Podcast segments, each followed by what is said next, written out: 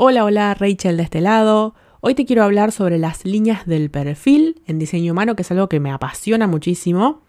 Algo que siempre me olvido de aclarar en esta serie de episodios es que lo que te voy a contar hoy son simplemente generalizaciones. Es decir, si no resonas con algo que digo, confía en lo que vos sentís. De paso te recuerdo que si querés puedes hacerte una lectura de diseño humano conmigo, así que te voy a dejar acá abajo en la descripción el link con toda la información. ¿De dónde surgen las líneas del perfil? Las líneas nacen de una disciplina china antiquísima que se llama I Ching, que es una especie de oráculo, y que está compuesto por 64 dibujitos que se llaman hexagramas, hexa 6 grama línea. O sea, son 64 dibujitos hechos por 6 líneas apiladas una encima de la otra. Entonces el diseño humano agarra esa estructura de 6 líneas una encima de la otra y las compara con partes de la casa. Con la línea 1, 5 y 6 te voy a usar esa comparación. Con la 2, 3 y 4, como no tiene mucho sentido esa comparación, no te la voy a comentar acá. Ahora, la vez pasada estuve charlando con una chica que se dedica al I Ching, Laura San Martín, que la encontrás como Laura I Ching en Instagram. Y ella me contaba que en el I Ching original cada línea tiene otro significado, no el significado que le dan en diseño humano. Así que yo simplemente te voy a contar cómo se interpretan en diseño humano. Ahora, antes de ir ahí, ¿de dónde sale el perfil? Si vos te fijas en el dibujo de tu diseño humano, vas a ver el dibujo en el centro, que es como esa persona media triangular sentada con todos tus centros y tus canales, o con tus centros en blanco si sos reflector. Y a cada lado tenés dos columnas con dibujitos y números. Esos dibujitos son los planetas. Si venís del mundo de la astrología ya reconoces los dibujitos, pero los de arriba de todo, esos dibujitos de arriba de todo, el círculo con el puntito es el Sol y el círculo con la cruz en el centro, como dividido en cuatro porciones, esa es la Tierra. Y vas a ver que Sol y Tierra tienen un número, un punto y otro número. Y ese número de atrás, detrás del punto, ese dígito, es el mismo. Por ejemplo, en mi caso yo tengo el Sol en la puerta 47 y la Tierra en la puerta 22. Esto te estoy hablando de la columna de la derecha en negro, que son los planetas de la fecha de nacimiento. Y ambos tanto la puerta 47 como la puerta 22, después del punto, tienen un 4. Ahora, si voy a la otra columna, la que está en rojo, y esa es la de la fecha unos 88 días antes del nacimiento, ahí tengo el Sol en la puerta 45 y la Tierra en la puerta 26. Y ambas tienen, después del punto, la línea 6. Entonces, mi perfil es 46. Primero agarramos el número, el dígito que está después de los planetas en negro, o sea, los de la derecha, y después agarramos los de la izquierda, los planetas en rojo, y así formamos el perfil. Te voy a poner un link acá en la descripción de un post de Instagram donde esto lo expliqué gráficamente y a lo mejor se entiende mejor que, que de manera así en audio, pero te quería explicar de dónde surge el, el perfil. Bien, entonces ahora vamos al significado de cada línea suelta del perfil. O sea, vamos a suponer que tu perfil es 1-3. Entonces, presta atención al significado de la línea 1 y presta atención al significado de la línea 3. Como siempre yo recomiendo que escuches todos los significados de las líneas, así podés comprender a las personas que te rodean que seguramente tienen un perfil diferente al tuyo. Entonces, vamos a la línea 1. Como te decía recién, se compara a los hexagramas, a la estructura del hexagrama de seis líneas una encima de la otra, con la estructura de una casa. Entonces, se cuenta siempre de abajo hacia arriba, o sea, la línea 1 es la línea de abajo. Eso hace que la línea 1 sea equivalente a los cimientos de una casa. Por lo tanto, esta persona tiene gran necesidad de seguridad. Y entonces, ¿cómo tiene esa seguridad? A través de investigar todo a fondo, de saber todo a fondo. Es una persona que tiene la sensación de que, aunque ya sepa un montón de un tema, siente que no sabe suficiente. Hasta que no se siente completamente seguro de lo que sabe, valga la redundancia, no se siente seguro. Lo mismo cuando conoces a una persona, necesitas saber absolutamente todo de esa persona antes de comprometerte o antes de trabajar con esa persona o antes de comprarle un curso. Es como que necesitas saber todo antes de, necesitas sentirte en total seguridad antes de tomar una decisión. Mientras estás en esa etapa de investigar, necesitas estar a solas. Y una vez que investigaste y que sentís seguridad de lo que sabes, volvés al mundo y lo compartís con los demás y nos explicás y nos enseñás lo que aprendiste. Ahora vamos a la línea 2. La línea 2 tiene algo un poco extraño de explicar. Tiene lo que se llama un campo proyectivo a su alrededor. Es decir, imagínate que tenés una burbuja alrededor tuyo que genera proyección. Y esa proyección puede ir tanto de vos hacia las demás personas o de las demás personas hacia vos. ¿Qué quiere decir específicamente en tu caso? Que la gente a veces no siempre te ve exactamente como sos, sino que ven las expectativas o las proyecciones que tienen de vos. Ven a alguien en vos que les puede resolver la vida. El tema es que con tu línea 2 tenés periodos de lo que yo llamo ermitañismo. Buscas soledad para estar pura y exclusivamente creando y puliendo tus talentos ahí en tu mundo, sin que nadie te moleste. Entonces no siempre tenés ganas de usar tus talentos para arreglarle la vida a los demás, y que tampoco es tu lugar, obviamente. Cuando, pasado un tiempo ya de estar en ese modo retiro, en ese modo ermitaño, siempre aparece alguien que ve lo que estás haciendo, lo que estás creando, y dice, che, estaría bueno que compartas eso con el mundo. Acá tengo que hacer una excepción si tu perfil es 5.2, ese llamado es interno. Vos sentís que tenés que crear y compartir algo con el mundo. No es que viene alguien de afuera a decirte que tenés que compartir. Pero con todos los demás perfiles con línea 2, vos te metés en tu propio mundo, desapareces de la faz de la Tierra por un tiempo y alguien de alguna manera, a lo mejor vos estás compartiendo un detrás de escena en las redes o alguien viene a tu casa y ve lo que estás haciendo y ahí alguien te dice, che, estaría bueno que compartas esto con el mundo.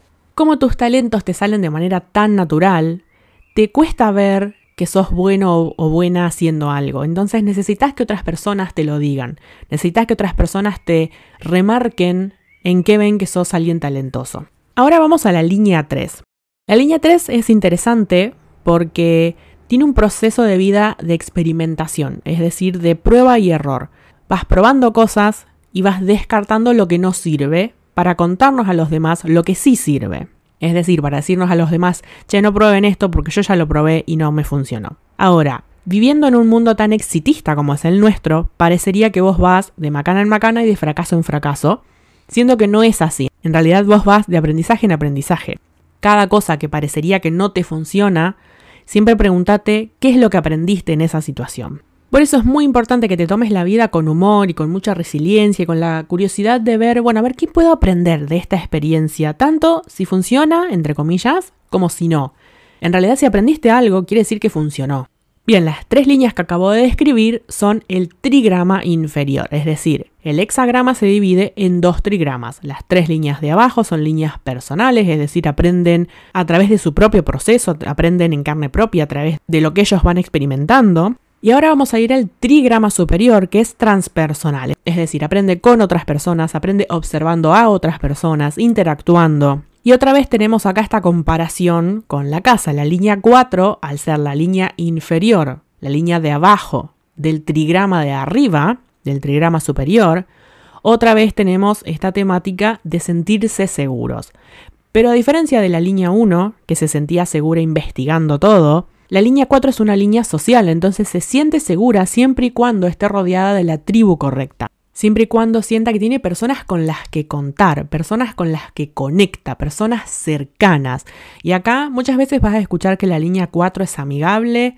Yo siento que la línea 4 sí, es amigable, es amable, pero no es amiga con todo el mundo, es muy selectiva. Entonces, si yo puedo conectar con vos, me siento segura con vos. Si yo no puedo conectar con vos y tenemos una relación superficial, no me siento segura en tu presencia. Por ejemplo, yo tengo perfil 4-6. Ahora, lo interesante de esta línea es que las oportunidades, trabajos, mudanzas, parejas, posibilidades, te llegan a través de la tribu correcta. Entonces, si estás en la tribu incorrecta, las oportunidades que te llegan son incorrectas. Vas y te mudas a un lugar que tiene humedad por todas las paredes. Vas y inicias una relación con alguien que es un desastre.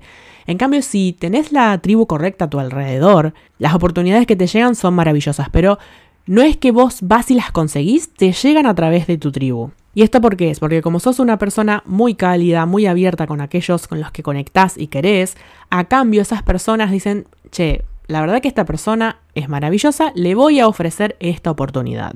O le voy a contar de esta oportunidad que, que me acabo de enterar. Otra cosa que te gusta mucho es conectar personas entre sí. Lo que hoy en día se llama networking, pero no necesariamente con la formalidad de un networking, sino conectar personas entre sí que vos sabés que se van a llevar bien. Ahora vamos a la línea 5. Y como la línea 5 es la del medio del trigrama, hace eco con la línea 2, que era la línea central del trigrama inferior. Entonces también tiene un campo proyectivo a su alrededor. ¿Qué quiere decir esto? Que como la línea 5 es alguien que ofrece soluciones prácticas, es decir, mira al mundo, ve qué problemas hay y ofrece soluciones prácticas para solucionarlos, entonces los demás dicen, ay, qué bueno, vení, solucioname la vida. Yo no quiero hacer nada, no me quiero ser responsable, pero vos vení y arreglame la vida. Entonces hay mucho, mucho nivel de expectativa con la línea 5. Yo espero que vos me arregles la vida, o yo espero que vos seas de cierta manera.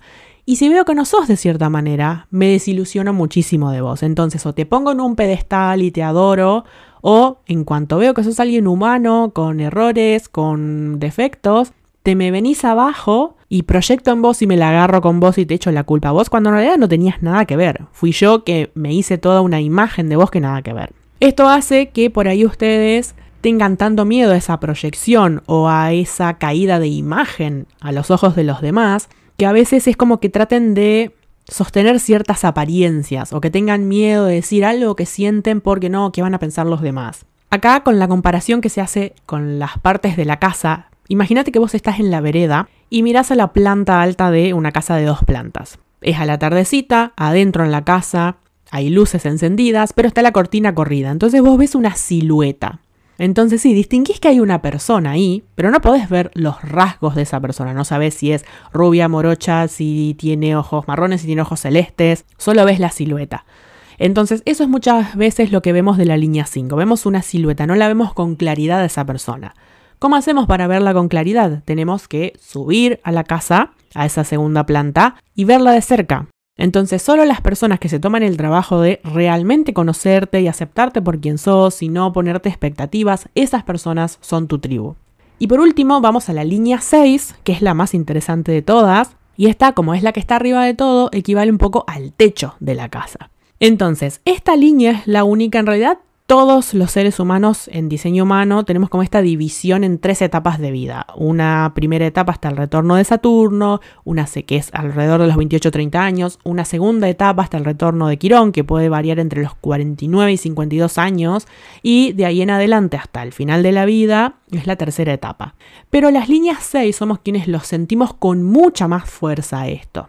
Entonces, las líneas 6, en esa primera etapa hasta el retorno de Saturno, funcionamos como si fuésemos una línea 3. No como una línea 6, como si fuésemos una línea 3. Pero ¿qué pasa? Quien nació con un perfil con línea 3 tiene una resiliencia que quienes nacimos con un perfil con línea 6 en esa primera etapa no tenemos. Entonces pareciera que vamos a los tumbos, a los palos por la vida, y puede que esta primera etapa sea una etapa bastante difícil, pero en realidad, visto después ya, una vez que pasó esa etapa, te vas a dar cuenta que acumulaste un montón de sabiduría. A mí me recuerda un poco a Quirón, el arquetipo del sanador herido, porque es como que vos la pasás pésimo esa primera etapa, sufrís, para después ofrecerle a los demás la medicina que vos aprendiste a, crear, a alquimizar en esa etapa. Entonces, esa primera etapa puede ser muy difícil, puede ser de mucho sufrimiento, podés sentir que parece que no pegas una, y pasada esa primera etapa es como que se calma todo, por suerte. Esa segunda etapa, entre los 28-30 y los 49-52, se llama sobre el techo. Y ahí sí ya pasás a ser una línea 6 propiamente dicha. Entonces, imagínate que estás en el techo de una casa o en una terraza. Desde ahí arriba podés ver un panorama completo. No hay mucha gente, no hay muchos muebles, o sea, es como bastante, bastante minimalista la cosa ahí arriba. Y además uno por lo general va a la terraza, porque a lo mejor la casa está como muy llena de gente, entonces hay como esta tranquilidad, este silencio, esta, esta privacidad, ¿no?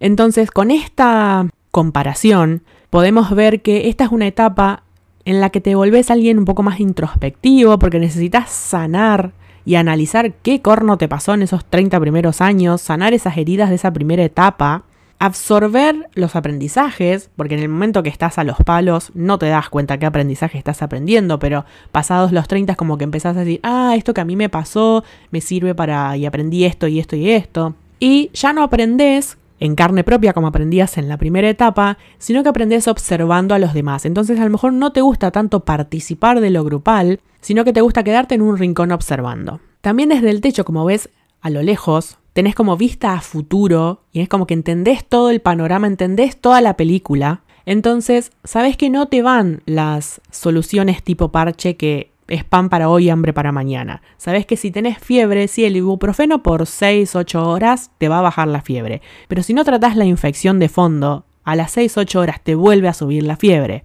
La línea 6 te va a decir, mira, operate del apendicitis en vez de tomarte un montón de ibuprofeno. Algo que nos pasa mucho a las líneas 6 es que nos desesperamos de ver que la gente prefiere la solución parche, prefiere la solución momentánea antes que la solución a largo plazo, porque la solución a largo plazo requiere trabajar más, requiere hacerse responsable, lleva más tiempo, no ves los resultados inmediatamente. Ahora, en la última etapa, salís de ese modo introvertido y compartís toda la sabiduría que acumulaste a lo largo de la vida. Es como que vos sentís que viviste cinco vidas en una vida. Toda esa sabiduría que vos acumulaste, la compartís con el mundo y te convertís en una figura modelo. Acá quiero aclarar algo, no es que vos te convertís en una figura modelo recién cuando tenés 50 años. En realidad sos una figura modelo del momento en el que naces. Bien, entonces ahora lo que tenés que hacer es agarrar las dos líneas de tu perfil, combinarlas y a veces vas a ver que son líneas que parece que se contradicen. Una a lo mejor es social, la otra es introvertida, una quiere solucionarle la vida a los demás y la otra quiere que la dejen en paz en su mundo, una quiere investigar todo y otra quiere lanzarse al mundo y probar cosas y tener aventuras. Entonces vas a tener que ver cómo equilibrar esas dos líneas que aparentemente son opuestas o son diferentes. Espero que te haya sido de utilidad esta entrega, así que nos vemos la próxima.